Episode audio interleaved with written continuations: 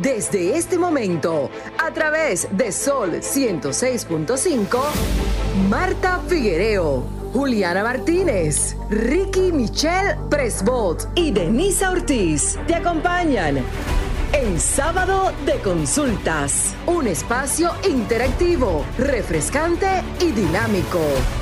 Ahora en Sábado de Consultas, por Sol 106.5, la más interactiva.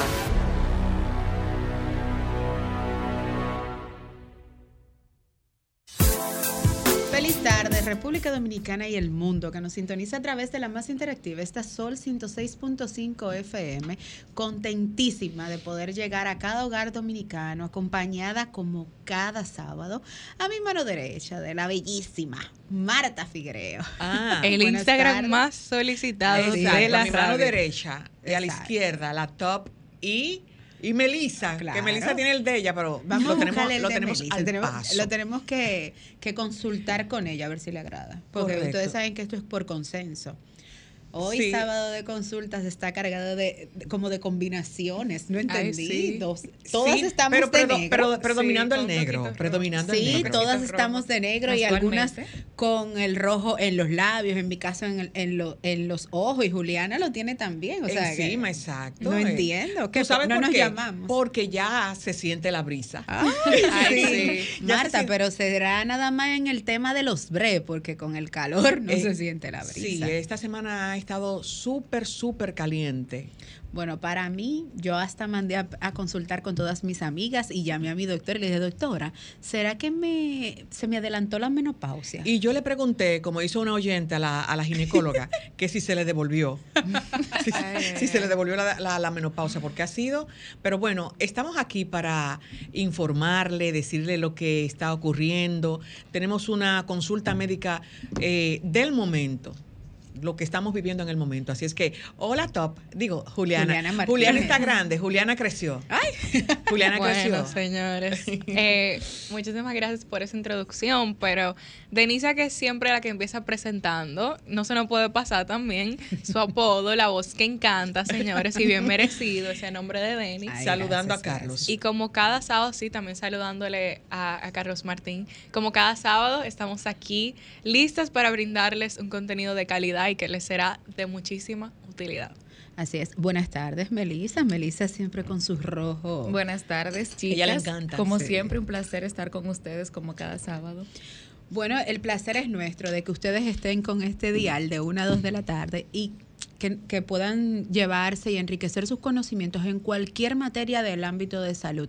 Recordarles a nuestros oyentes nuestras redes sociales, las de este espacio, arroba S Consultas RD, tanto para Facebook, Twitter e Instagram. Las más solicitadas, Juliana, ¿cuáles son? Oh, Las eh, más solicitadas Teen- son las de Marta.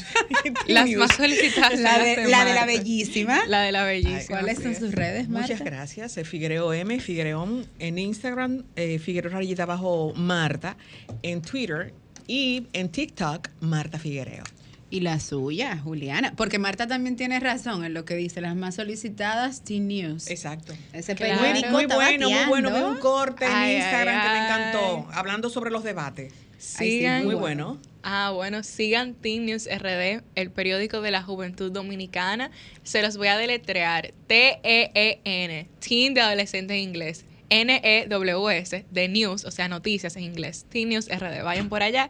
Y mis redes personales las pueden localizar como Juliana Martínez C o rayita abajo. Rayita abajo. En A- a- Instagram. A, a Marta le gusta más en inglés. Underscore. Ok, Me recuerda a Ricky, a mi primo. Exacto, exacto. El más sacrificado de este tipo. Donde quiera que te encuentres, Ricky, pueden seguirlo en Michelle underscore Ricky en Twitter, su única plataforma digital. También le mando un beso y un abrazo a nuestro querido Carlos Tomás del Pozo, eh, quien me bautizó con la voz que encanta, ¿verdad? Así Marta? es. Y a usted con la, La bellísima. y la suya, Melissa, ¿cuáles son? Por supuesto, pueden encontrarme en Instagram y en Facebook como Melio Valle y mi, mi página de mi fundación, Manos Grandes por Sonrisas. Bueno, como a Marta le encanta que yo diga, en todas mis plataformas digitales pueden encontrarme como arroba Denisa Ortiz, así de simple. Ahí pueden enviarnos sus mensajes, sus consultas, esos temas que a ustedes les gustaría que sean abordados acá, porque el objetivo y la materia prima de este espacio es y siempre serán nuestros oyentes. Pero ya entrando un poquito en materia, eh, es característico de nuestro espacio que cada sábado nosotros tenemos el top 3, que son esas miradas que nos hacen ruido, alguna experiencia o mala experiencia que hemos tenido en la semana y que la traemos aquí para que ustedes también se nutran de ello, porque siempre decimos que en cada situación que nos pasa en la vida es un método de aprendizaje para todos. Y hoy, bueno, a Juliana, le- eh, a Marta le gusta que yo inicie con Juliana, porque Juliana tiene sus miradas tituladas. A Marta, a, Juliana le gusta que iniciemos con Marta. Yo siempre estoy entre la espada y la pared, pero hoy voy a iniciar con Melisa para que Melisa ponga a latir a todo el equipo de aquí de Sábado de Consultas. Adelante, Melisa. Por supuesto, gracias Denise. Mi mirada del día de hoy es un tema un poco chocante, por lo menos para mí. Se trata de, del suicidio, que se conmemoró el primero de noviembre de este mes. De Y- septiembre. de septiembre. De sí, del mes de septiembre. ¿Tú quieres irte rápido para diciembre, Sí, Melissa? sí, ya, ya hablo de noviembre. es que estamos en los meses breves. Exacto. Ay, Sí. sí, perfecto. Ajá. Eh, yo estuve leyendo y, y estuve investigando sobre la alta tasa de, de suicidios que hay en el país y a nivel mundial. Realmente es una lástima que esta situación hoy en día esté arropando a tantas personas, en su mayoría a jóvenes que después de la pandemia quedaron traumados y en situaciones muy complejas y han decidido acudir a esto como una solución. Han decidido acudir al suicidio de diferentes maneras, ya sea cortándose las venas o tomando cosas para acabar con su vida. Yo estuve leyendo algo que decía que un joven decidió realizar ese acto porque no era escuchado por sus padres ni por sus compañeros y que era una situación muy compleja. Siempre puede que esta mirada sea un poco triste, pero a fin de cuentas trae un buen mensaje y un buen resultado. Eh, hay personas que se encierran mucho en algunas situaciones, pero no somos quien para juzgar. Debemos estar ahí para ayudar al prójimo.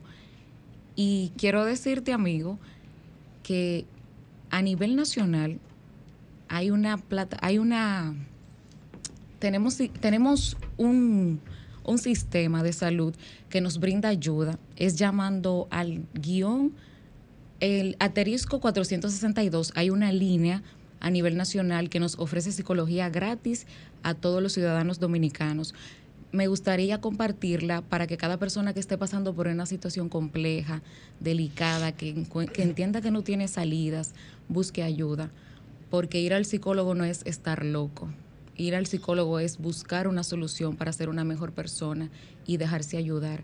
Y sobre todo, a nosotros que tenemos a alguien a nuestro lado que quiere hablar con nosotros y desahogarnos. Yo quiero que cada uno de nosotros sea más empático y pueda colaborar de una manera u otra y que no se burle de alguien diciendo que es una persona muy sensible y que tú eres muy exagerada y que eso no es motivo para tú pensar en quitarte la vida, porque no todos tenemos el control de nuestras emociones y puede que en algún momento tú te sientas muy débil y no tengas la capacidad de resolver algo. Entonces yo quiero que tú seas una persona valiente y busques ayuda para que puedas ser mejor mañana y que puedas también ser alguien que ayude a otra persona a salir de esa situación. Bueno, eh, muy bien. Interesante muy bueno, esa mirada. Interesante. De inmediato voy a pasar con la mirada de Marta Figuereo. ¿Por qué el silencio? No, muchas gracias. Excelente. Eh, yo escuchaba esta mañana una, eh, una reflexión realmente eh, cristiana.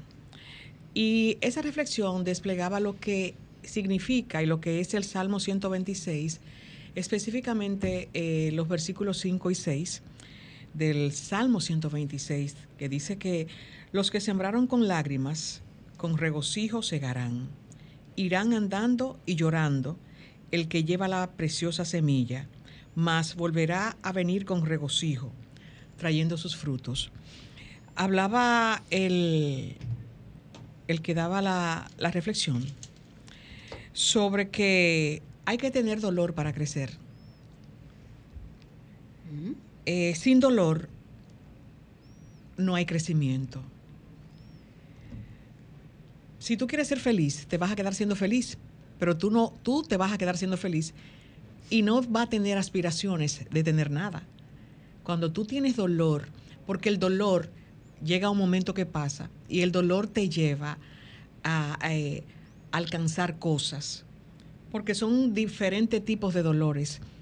Léase, vivimos en una sociedad donde estamos hablando de que muchos jóvenes quieren la cosa para rápido. Muchas personas quieren todo rápido. Eh, hay alguien que había comentado que en una disertación el señor eh, Pepín Corripio hablaba que eh, el éxito, la S antes que la S, sí, pero no hay ningún éxito sin sacrificio. Hay que sacrificarse para tú llegar a lo que tú pretendes ser o lo que tú quieres ser. Tú tienes que pasar dolor, tienes que, como dice el pueblo, guayar la yuca entonces, me gustaba esa reflexión porque hablaba de eso, incluso por el Salmo lo desplegaba con, con esto. Decía que eh, muchos, muchas lágrimas del presente podrían intercambiarse en alegría en el futuro. Es decir, llora ahora y, y el futuro será para ti. No es que hoy mismo yo quiero las cosas y la sociedad se ha ido degradando porque nosotros queremos tener todo para allá. Todo es para ahora mismo. No tenemos tiempo para muchas cosas, pero es para ahora. No, no, no, no, es para ayer que lo quiero. Todo debe madurar. Y hablaba eh, esta reflexión sobre un libro del escritor Rubén Alves que dice que, y me gustó bastante, mucho, mucho, esta reflexión que hablaba de las ostras. Eh, las ostras vienen en un caparazón súper fuerte y independientemente de que son fuertes, en un momento se le incrusta una arena, una arenita, y esa arena le molesta por dentro y ellas van segregando una, eh, podría decirse como una saliva, y eso va formando la perla. Pero esa ostra eh, ha estado sufriendo todo este tiempo con esta perla, pero hay, cuando la, la la pesca, un pescador que le llegue en sus redes y abre y tiene la perla, eh, es feliz porque la perla cuesta. Entonces, decía la reflexión que las ostras felices no hacen perlas. Es decir, si tú no te sacrificas, si tú no pasas dolor, si tú no, no has hecho un esfuerzo, tú no vas a tener perlas en el futuro. Así es que vamos a trabajar, vamos a darle tiempo para que ese dolor, ese sufrimiento sea el éxito de mañana. Bueno, interesante la mirada. Y justamente me, llamó mucho la atención la mirada de Marta porque hace unos meses atrás este el señor Pepín Corripio eh, fue eh, condecorado, en España, ella y su esposa. Y él dijo una frase que se me plasmó y se me ha quedado muy incrustada en mi mente porque él decía, nadie tiene un mérito exclusivamente y por sí solo, sino por el mérito de todos los demás que empujan la carreta. Eso significa que hay que trabajar en grupo. Exactamente. Colaboración. Justamente lo que usted dice me llega a colación aquí porque para nadie es un secreto que el éxito es el trabajo constante del día a día, pero muchas veces para nosotros llegar al, al éxito, al clímax de ese, de ese importante trabajo, necesitamos y requerimos de terceros. Y en mi mirada estaré hablando un poquito sobre eso. Pero tú puedes fluir. No, no, la mirada de Juliana, que le estoy esperando. Encantó, tú puedes, tú puedes fluir. Claro, claro, fluiremos a su debido momento. Por esa misma línea, me parece que antes de entrar a mi mirada hay que destacar algo que venía diciendo Marta y con, eh, continuó Denny, de que el éxito es parte de un colectivo, no de, no de solo una persona individual. Y una frasecita que me encanta, no me acuerdo exactamente cómo dice, pero básicamente es que la visión, o sea, la magnitud de tu visión va a depender de, de qué tantas personas hay incluidas en esa visión. Por ejemplo, si tú tienes un proyecto pequeño, de lo más seguro tú nada más te necesitas a ti. Y ya. Y Exacto. tú puedes fluir, como yo decía ahorita, tú solo. Pero mientras más grande sea el proyecto, más personas tú vas a necesitar. Así es. Así que tu equipo y ese trabajo en equipo va a determinar muchísimo la magnitud de ese proyecto que tú llevas. Un proyecto grande, una visión grande, va a requerir de muchísimas personas ahí ayudándote y complementándose entre sí para alcanzar ese éxito que menciona Denny. Pero vamos a dejar entonces que Denny fluya en, en ese aspecto. Mi mirada... Ah, bueno, Denny, va a fluir tú primero. Sí, sí, Sí, vamos, sí, sí, vamos. fluye, Estamos fluye. ready, estamos Sí, sí, ready. porque dime, Justamente ponía a colación esa frase de sobre el éxito del señor Pepín Corripio porque me llamó mucho la atención durante esta semana. Tuve algunas visitas a nuestros queridos doctores y este vi algún, algunos algunas personas, no del ámbito de medicina, sino de otros ámbitos, con una mirada muy pensativa. Y me atreví, porque pa' freca que me busquen, ¿verdad? acercarme a una de ellas y preguntarle qué le estaba pasando. Me decía que tenía mucha carga laboral. Y yo le decía, pero se supone que usted trabaja en una empresa y en esa empresa hay otras personas que están por debajo de usted. Y me dice, sí, pero generalmente hoy en día, me llamó mucho y me hizo ruido esa palabra, hoy en día las empresas no son como antes. Digo yo que no son como antes. ¿Pero en qué aspecto? Me dice, no. Anteriormente tú entrabas a una empresa y tú tenías, ah, tu jefe era un líder. Ya hoy tú tienes un jefe. Y ahí me llamó mucho la atención que lo tra eh, se me unió con relación a cosas que Marta decía de muchos empleados que a veces tú vas a los lugares de su trabajo, te van a brindar un servicio y te lo brindan como que es un servicio obligatorio. Con desgano. Yo te doy ese servicio porque tú estás aquí y yo estoy aquí para darte el servicio, pero no te lo doy con la mejor de las intenciones. La mejor cara. Y empecé a indagar sobre el tema del liderazgo y traje a colación cinco puntos.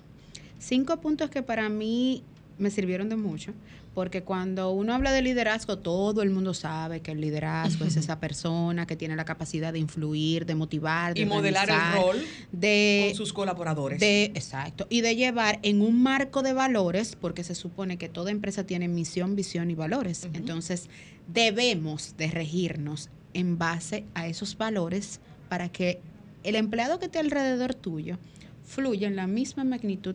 Pero lo que me llamó la atención no fue lo que investigué, sino la frase que llegó ahí, en el momento, en el momento cumbre. El liderazgo no consiste en estar al mando, sino en cuidar a las personas a tu cargo. Y la frase es de Simon Sinek. Sinek. Me llamó tanto la atención porque a veces somos tan descuidados en cosas tan simples. ¿Por qué digo tan descuidados? Yo no estoy pendiente, en mi caso, de que mi jefe directo me envíe un sobre con un dinero extra. Sin embargo, si yo estoy enferma, sí estoy al pendiente de que me texten un mensaje por WhatsApp, ¿cómo sigues?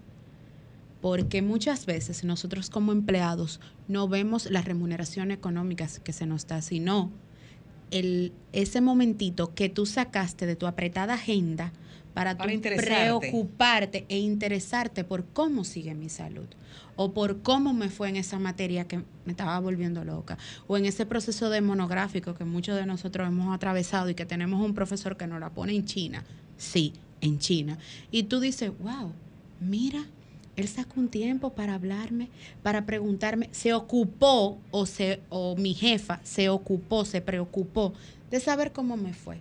Señores, hoy en día, y ahí vuelvo y traigo al corazón la frase que me dio la señora, hoy en día nuestros líderes, nuestros ejemplos a seguir, nuestros jefes, jefes, se han olvidado de que la gente no solo necesita dinero, de que la gente también necesita atención, de que esa persona que tú tienes a tu lado, que se convierte en tu mano derecha, en tu hermano, en tu porque ya una gente que pasa más de seis horas laborando Son ya no familia. son, no son empleados, se pasan a ser, pasamos más tiempo con nuestros compañeros de trabajo que con nuestra propia familia.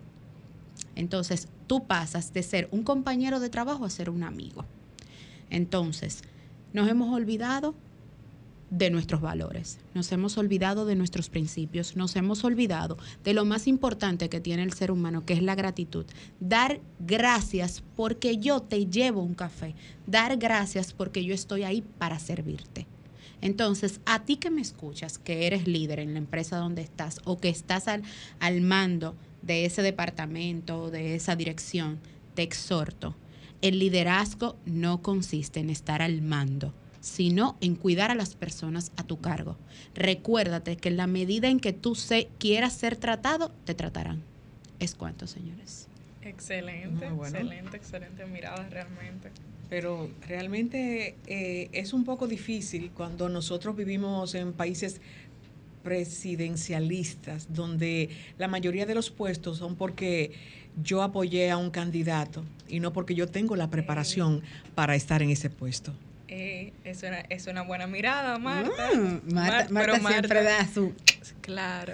Pero señores, yo estoy esperando esta mirada desde que inició el programa, porque cuando ella se sentó acá en una de las sillas de, Sol FM, nos dijo, yo vengo picante hoy, eh, mi mirada va a ser fuerte, va a ser como la de Marta. Le quité el título a Marta, entonces vamos a ver sobre qué es la mirada de Juliana Martínez. Adelante, Juliana. Bueno, mi mirada de hoy, ustedes no son así, de buen humor, felices, pero eso es porque nosotras somos así, de naturaleza. Pero realmente el tema que les traigo hoy es algo muy serio y que me indignó bastante, preocupante, que me indignó bastante en el transcurso de la semana, porque en esta situación que les voy a comentar se reflejó una, una clara experiencia de abuso de poder y que es algo preocupante porque es algo que pone en riesgo, si lo seguimos normalizando, la democracia de nuestro país.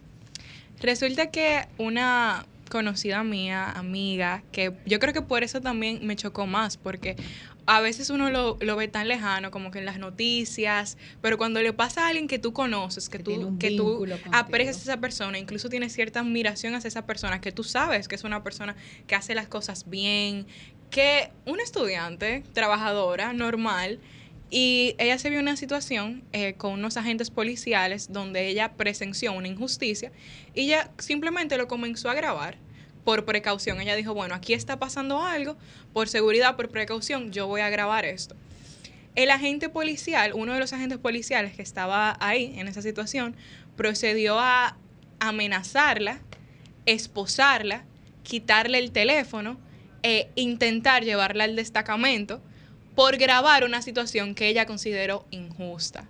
Estamos hablando no de una delincuente, no de una criminal, ni de nada por el estilo, ni siquiera alguien que hizo algo en contra de la ley, simplemente alguien que grabó una injusticia.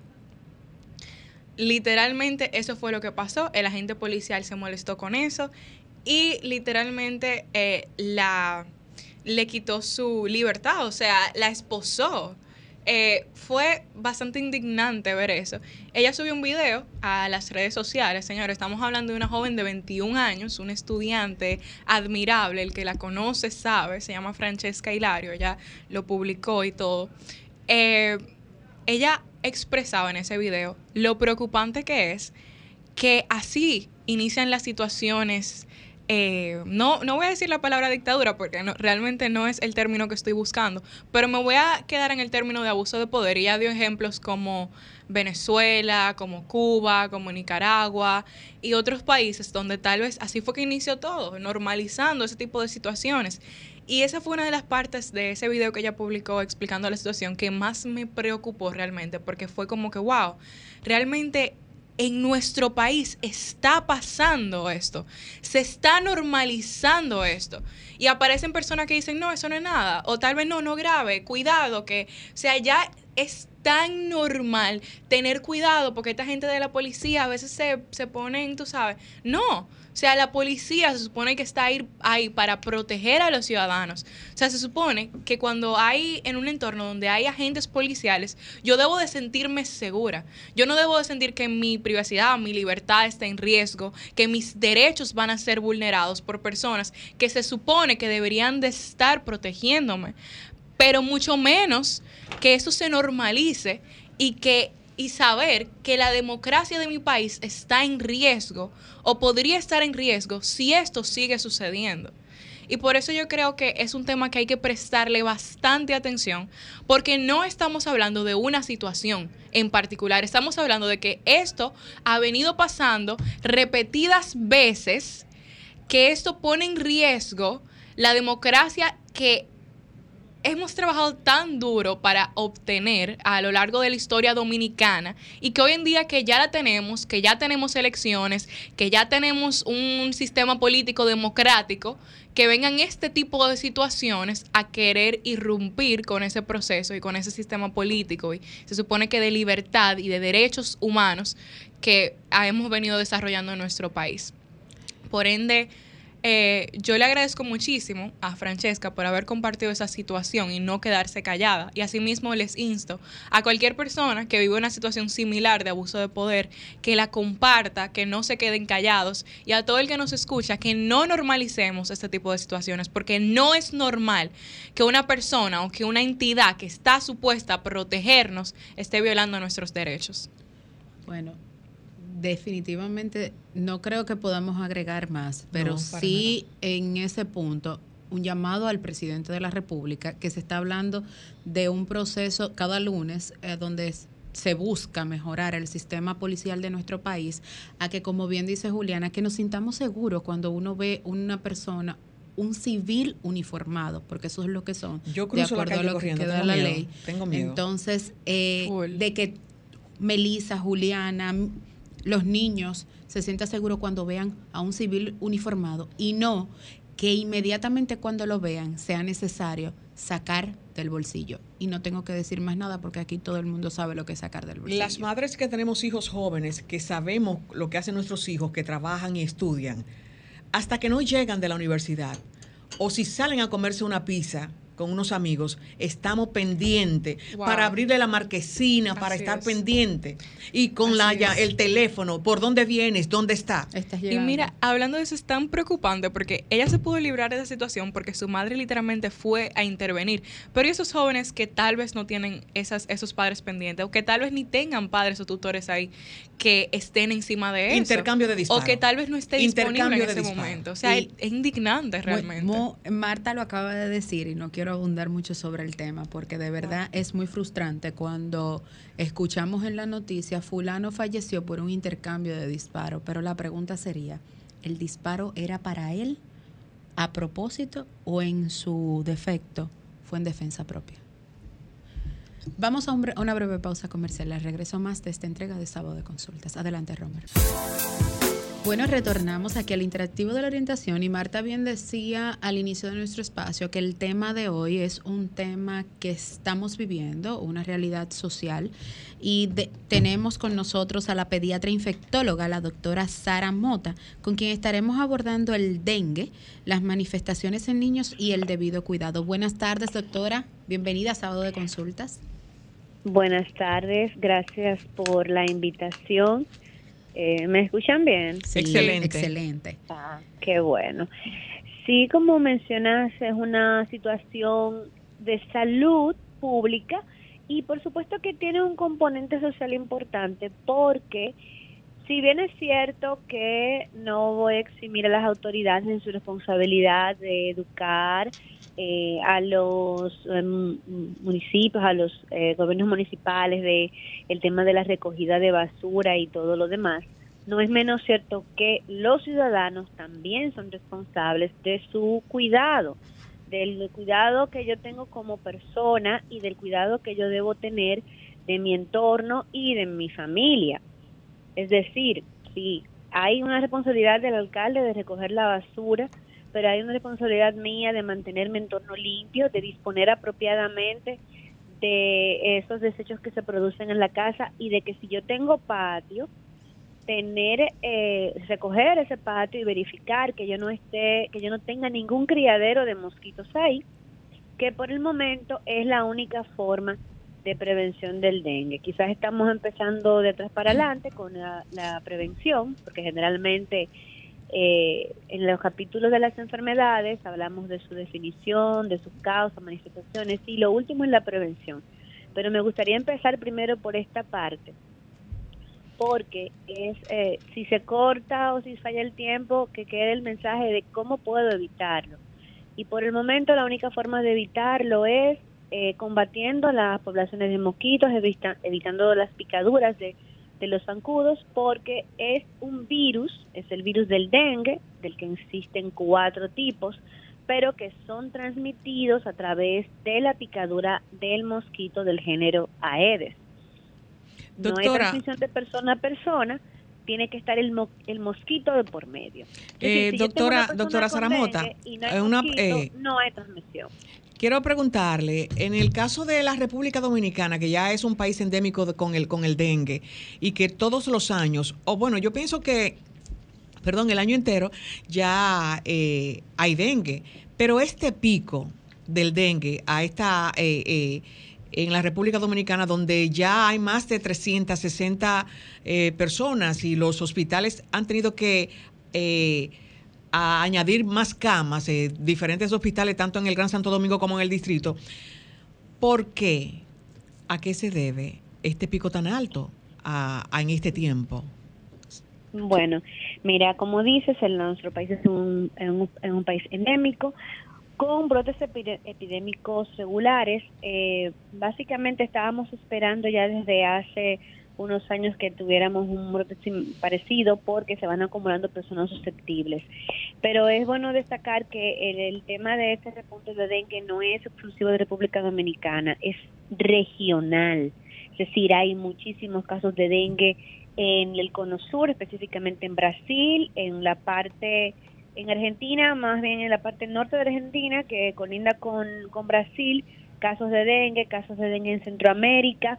De hecho, eh, se informa que hay alrededor de Latinoamérica más de dos millones de casos y de esos dos millones, por lo menos un millón y medio pertenecen al Brasil, siendo el, el país más grande. Y son muchas razones.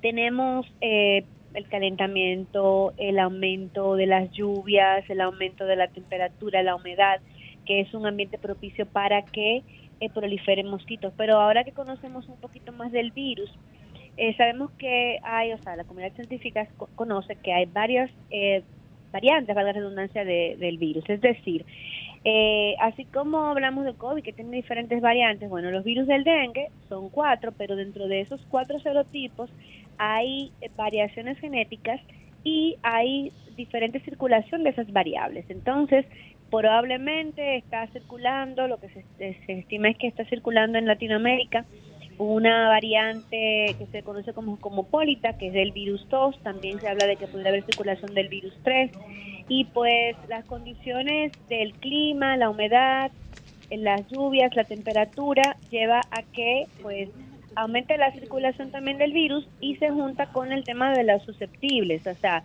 a medida que pasa el tiempo, las personas que estuvieron en contacto con eh, con el virus pierden la inmunidad que se produce cuando tienes la enfermedad, pierden la inmunidad que se produce eh, y que te protege contra otros serotipos, te quedas solamente con inmunidad para el serotipo que te afectó, pero puede ser susceptible a los otros. Doctora, perdón, eh, Melissa tiene una pregunta para usted. Adelante, Melissa.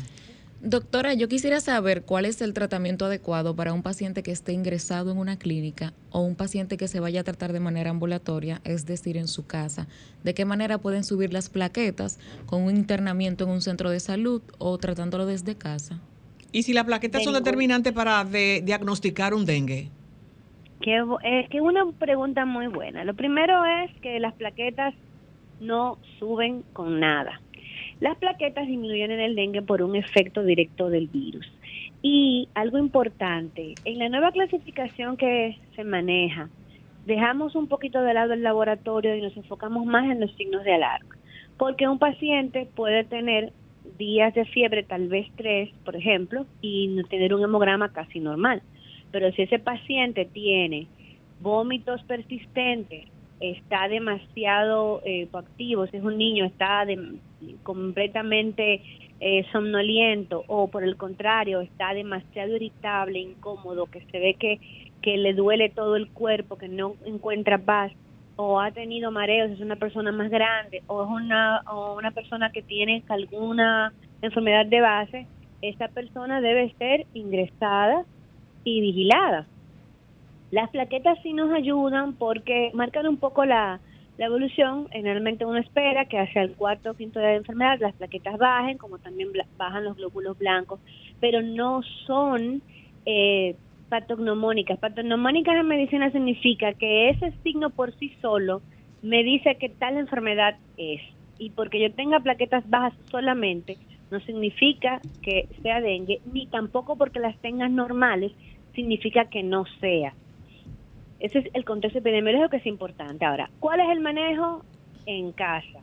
El manejo en casa, si es una persona que cumple los criterios, que el médico que lo evalúa entiende que esa persona puede manejarse en casa porque no está vomitando, porque no es una persona muy mayor de edad, ni es una persona muy joven, es decir, no tiene menos de, de un año, ni tiene mayor de 60, y es una persona que no sufre de nada y está tolerando la vía oral, no está vomitando es acetaminofén no menos de seis horas de intervalo, es decir, cada seis horas en caso de fiebre o dolor, y mucha hidratación. En caso de que la persona tenga menos de un año, más de 60, tenga eh, enfermedades de base como diabetes, enfermedades del riñón, eh, pulmonares eh, crónicas, cardiópatas, etcétera, cualquier persona que tenga una condición de base, falsémicos, esos deben mantenerse en observación intrahospitalaria.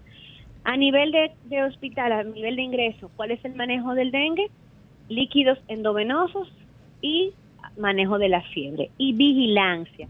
Lo más importante es que el paciente esté vigilado, que constantemente se estén tomando su frecuencia cardíaca, su tensión arterial, vigilando su nivel de, orina y que los líquidos estén pasando y que sea una velocidad de líquidos que pase para mantener las, los, signos vitales de ese paciente dentro de lo que es normal para ese paciente. Se aplican, se, se anota en el récord, si yo tengo un niño de 7 años, tiene unos niveles tensionales diferentes a los de un joven de 17. Entonces eso se anota en una parte visible para que el que se quede en vigilancia sepa que si uno de esos signos sale de su límite esperado para edad, se tome conducta de poner cargas algo para o, todo lo demás. Doctora, una pregunta y no hay un tratamiento para dengue, eso es lo que quiero que quede claro, o sea, no hay un tratamiento le hace que esos jugos que le hacen en la casa de la guayaba, de los ajíes, morrones. Sube las plaquetas. Cuando el virus comienza a descender en el cuerpo y comienza el paciente a mejorar, que las fiebres se van espaciando y el paciente comienza a tener una mejora clínica, mejora su ánimo, comienza otra vez a tolerar y así como comienzan a subir los blancos y normalizarse, las plaquetas también suben solas. ¿Qué yo hago cuando doy jugo de guayaba con el morrón? Eso debe ser muy rico, probablemente tenga muchas vitaminas, pero una persona, imagínese que tú, imagínate que tú estás vomitando, no toleras nada, ni siquiera el agua, hasta el agua te hace vomitar, entonces te dan un jugo de guayaba y morrón. Doctora, una pregunta que me parece súper importante, eh, siempre que hablamos de este tipo de enfermedades, ¿qué tan alta o qué tan baja es la tasa de mortalidad hoy en día en cuanto al dengue? ¿En la República Dominicana? o a nivel... Bueno, puede ser ambas, puede ser ambas, tanto a nivel nacional como a nivel internacional. Bueno, eh, con el dengue hay una declaración de la Organización Mundial de la Salud y de la OPS de tolerancia cero. La tasa de mortalidad por dengue debería ser cero pero luego incurren una serie de factores eh, que tienen que ver con básicamente el manejo. Muchas veces la gente se queda en su casa automedicándose, otras veces o sea, se retrasa el diagnóstico. Por eso siempre se está en la capacitación constante de, de los gestores, de los prestadores de salud, para recordar esos signos de alarma y evitar pues que el paciente no reciba la atención, porque lo más importante es la atención del paciente. La tasa de mortalidad no debería ser mm, más del 1%, pero hay algunas condiciones que eh, hacen que probablemente fallecen más pacientes de lo que uno debería esperar. Pero el, el dengue no debe ser una enfermedad, es una enfermedad peligrosa, pero que con un manejo temprano y apropiado puede evitarse ese desenlace fatal. Claro, eh, la mayoría de los pacientes con dengue van a, responder al manejo que yo les describí hace unos minutos.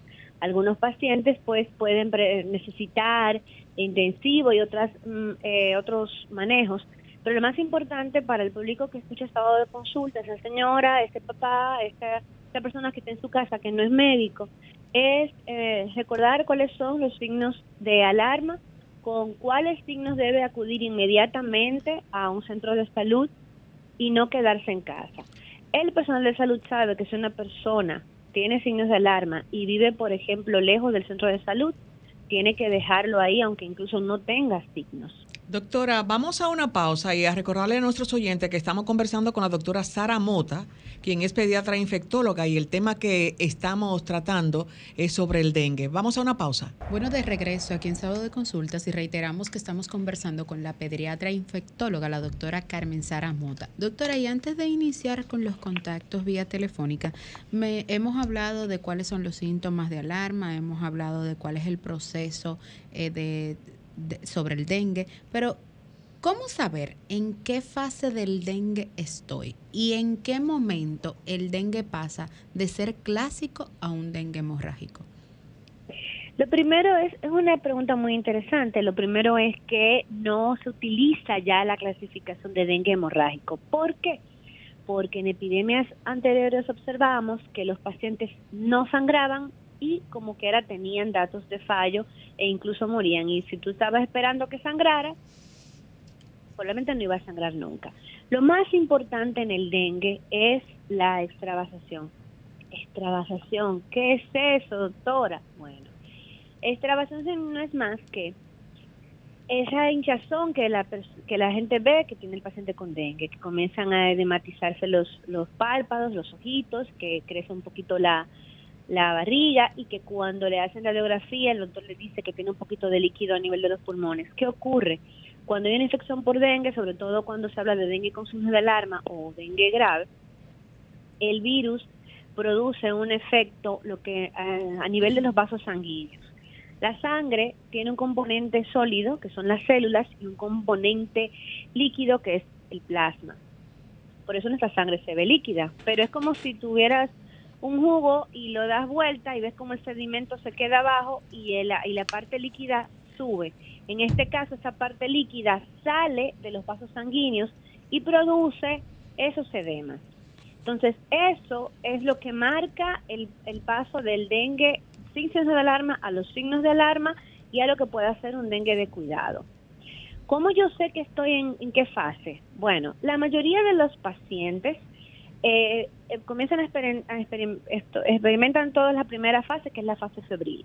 Esa fase febril puede durar tan cortito como un día, tan tanto como siete, pero generalmente nadie aguanta en su casa cinco días con fiebre y usualmente al segundo, como mucho tercer día, por lo menos a nivel de pediatría, ya las madres están acudiendo al pediatra o a la emergencia si su niño tiene ya tres días de fiebre.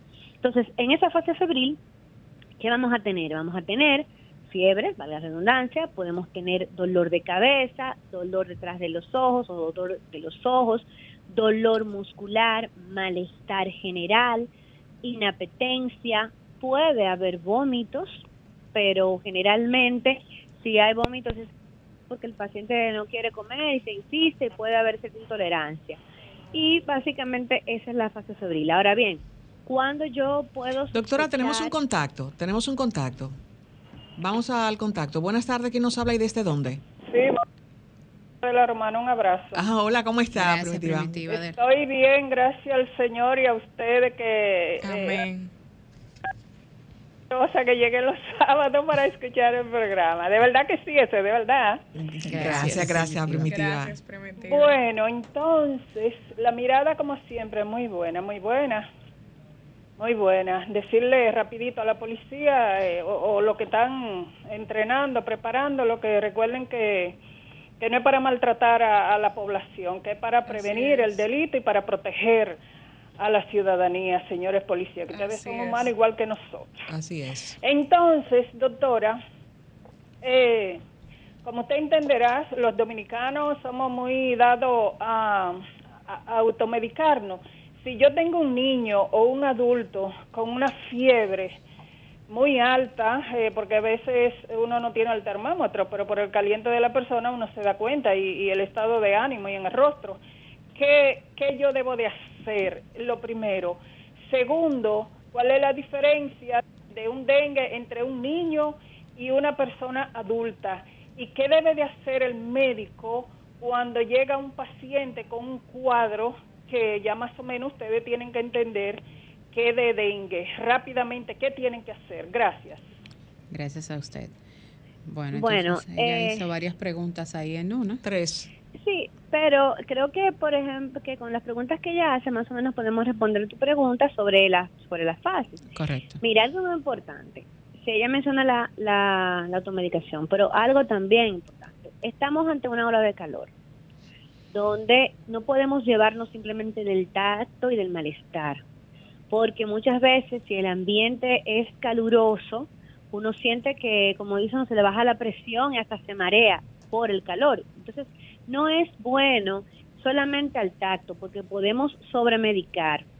Y todos los medicamentos, hasta el más eh, simple, inocuo, como uno dice, más, más leve, puede tener un efecto adverso. Entonces, eh, la querida amiga de la romana, hasta en la botica venden eh, termómetros de mercurio, son más difíciles de, de manipular porque primero usted tiene que tener buena vista y saber leer, pero hay eh, termómetros eh, digitales, o sea, que marcan en numeritos eh, bien exacto la temperatura, que se pueden conseguir incluso hasta en los supermercados. Es decir, muchas veces uno ni siquiera quiere una farmacia a comprar un termómetro de estos. Entonces, siempre es importante, si se sospecha que la persona tiene fiebre, refrescarla, despojarla de la ropa, tomar la temperatura y confirmar.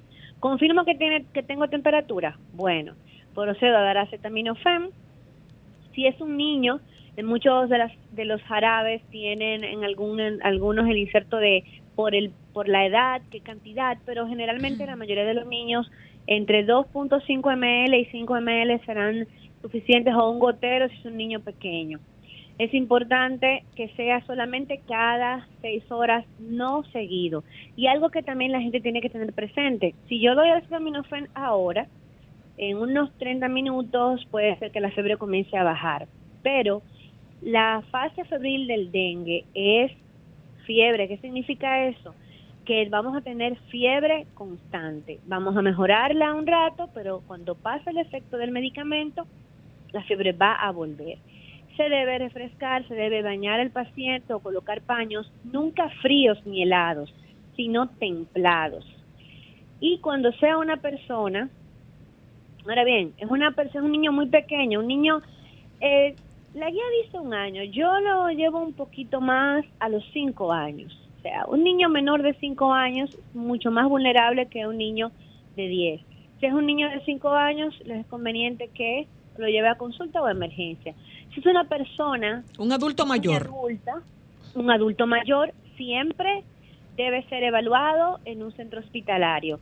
Y si es una persona que tiene una comorbilidad, es decir, una enfermedad de base, o sea, yo sufro del corazón, yo sufro del azúcar, yo sufro de los riñones, yo tengo un problema pulmonar, tengo fibrosis, yo cualquier enfermedad de base, yo soy falsémico o aunque sea portador falsémico, yo soy, ese tipo de yo sufro del corazón, esas personas deben ser evaluadas en un centro de salud.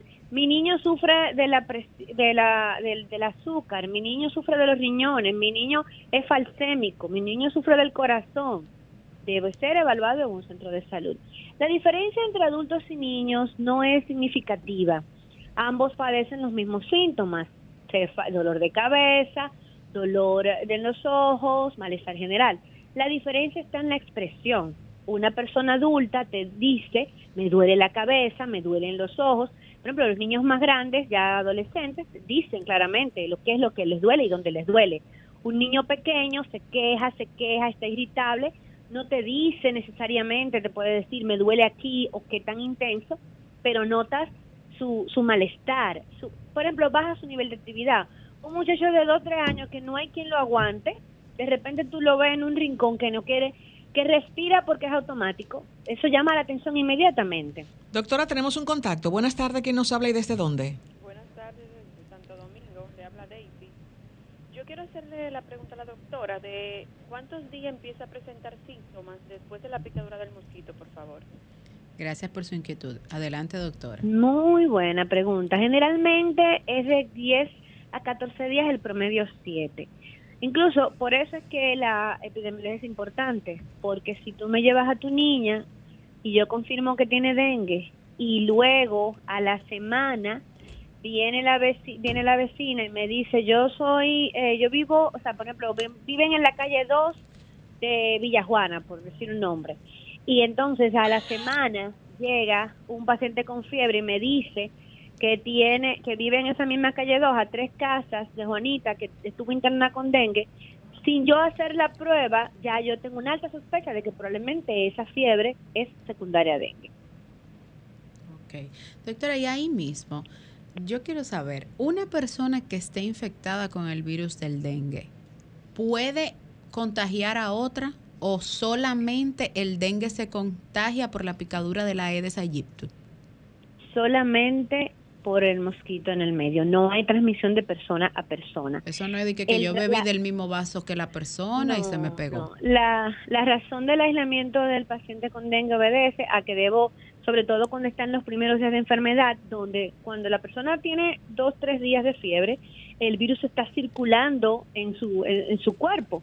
Entonces, si el mosquito pica a, a esa persona, en, está en esa fase que nosotros llamamos virémica, el mosquito inmediatamente, a los pocos días, se hace infectante y, o sea, porque adquiere el virus se hace infectante. Algo importante, el mosquito no tiene que picar varias veces a una persona para ser infectante. Inmediatamente la, mosquita pica a una persona con el virus del dengue, lo adquiere, el virus se multiplica en su intestino y luego pasa a sus glándulas salivares.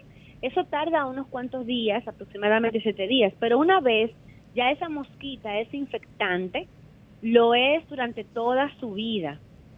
Y algo más importante aún es que como ella pica porque está eh, embarazada, porque tiene ahí huevos que se están fertilizando y necesita esa sangre para fertilizarlos mejor, las larvas que ella pone, los huevos que ella pone, las larvas que salen de ahí y esos eventuales mosquitos adultos ya también tienen el virus, porque hay transmisión transovárica de la mosquita a sus crías del virus.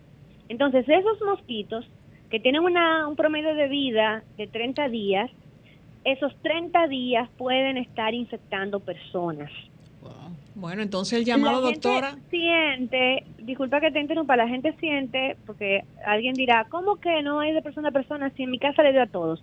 Porque la mosquita usualmente no pica a una, sola, persona. Generalmente el que lo mata, ya, bueno, llegó ahí, pero ella ha picado ya a varios. A diferente. Usualmente se busca así, como digamos, como que un pool de donantes.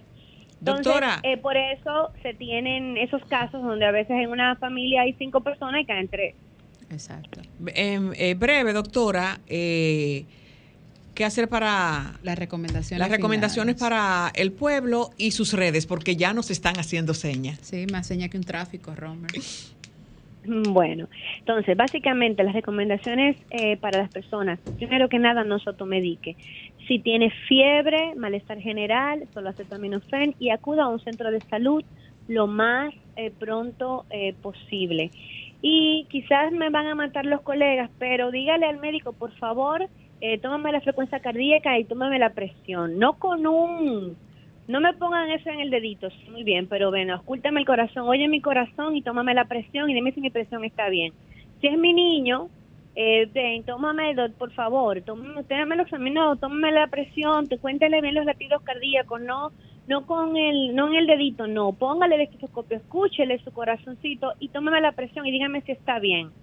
Madre, signos de alarma, niño completamente decaído, niño que vomite todo, niño que no esté orinando, inmediatamente para el médico. Eso aplica para los adultos. Joven adulto que te independizaste, vive solo, váyase para donde su mamá cuando usted se sienta mal. Porque si usted le da una cosa ahí solo, lo van a encontrar probablemente, ¿verdad? Doctora, sus redes sociales y contactos que le puedan contactar, todos esos oyentes que tienen alguna duda.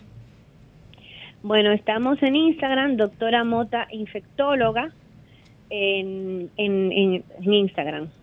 Todo pegadito, todo, o sea, todo en minúscula, todo pegadito. ¿Y su consulta?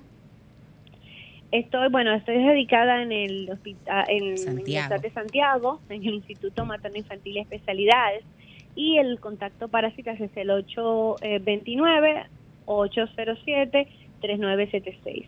Muchísimas, Muchísimas gracias, gracias, doctora. doctora. Y a ustedes que nos sintonizan, gracias por la fidelidad cada sábado de 1 a 2 de la tarde a través de la más interactiva Sol 106.5 FM. Nos reencontramos en otra entrega el próximo sábado. Hasta aquí, bye bye. Bye. Bye. Bye. Sol 106.5, la más interactiva. Una emisora RCC Miria.